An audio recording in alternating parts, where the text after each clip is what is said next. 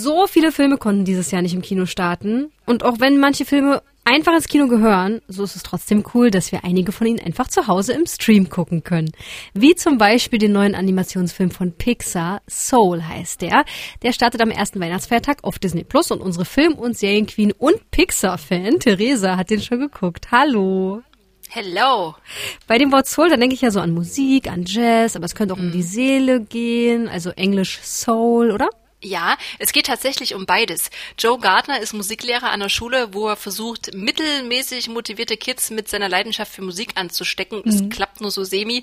Und deshalb ist er ziemlich frustriert. Er ist nämlich ein sehr begabter Pianist und sein Herz schlägt für die Musik. Er würde das am liebsten auch hauptberuflich machen. Mhm. Und in einem Gig mit einer berühmten Saxophonistin sieht er seine große Chance. Nur leider hat er kurz vorher einen Unfall. Oh nein, stirbt er oder wie?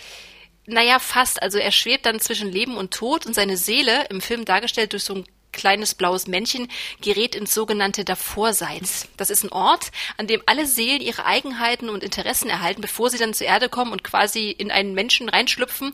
Und damit er wieder zurück in seinen Körper kommt, schließt er sich mit der Seele 22 zusammen, die einfach nicht kapiert, was denn am Leben als Mensch so toll sein soll. Ist das der Himmel? Nein. Ist das die H... Äh, Doppelhockeyschläger E? Hallo? Hallo? Hallo? Nein. Wir sind im Davorseits. Ich gehöre überhaupt nicht hierher. Kannst du mir helfen? Okay, sieh mal, dein Leben war bestimmt der Hammer, aber die Erde ist langweilig. Ich fühle mich hier oben wohl, hab meine Gewohnheiten, durch den Nebel gleiten, meine Sudokus machen.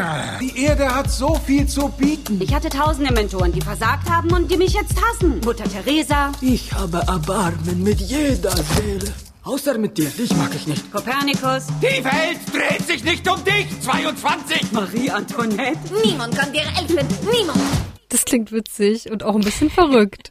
Aber nun haben Filme von Pixar ja oft großes Heulpotenzial. Reiht sich der Ja, Film da ein? Absolut. Ich habe am Ende wirklich richtig geschluchzt und ich bin immer wieder erstaunt, auf welche Ideen die Autoren von Pixar immer wieder kommen, wie tiefgründig die sind und mit viel, mit wie viel Wärme und Witz zugleich die das dann umsetzen.